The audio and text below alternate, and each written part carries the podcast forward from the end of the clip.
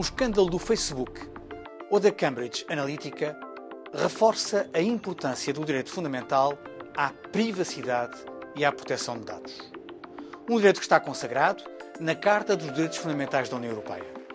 A sua violação tem impactos profundos nas nossas vidas, nas sociedades, no funcionamento das nossas democracias e no Estado de Direito.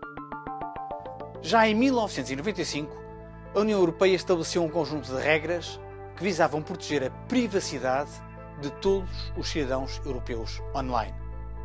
Mas o mundo então era muito diferente.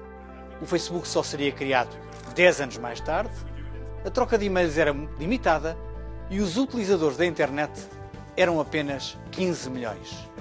Hoje são 4 mil milhões.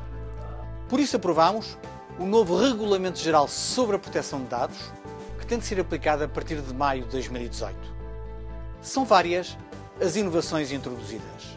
Por exemplo, a partir de agora, quando entrar num site que recolhe os seus dados, e que são a maioria, terão de lhe explicar em linguagem acessível o que fazem com eles. Depois de lhe ser explicado, terá ainda de concordar de forma explícita com essa recolha ou qualquer tratamento. Já não basta informar, os sites terão mesmo que ter a sua autorização.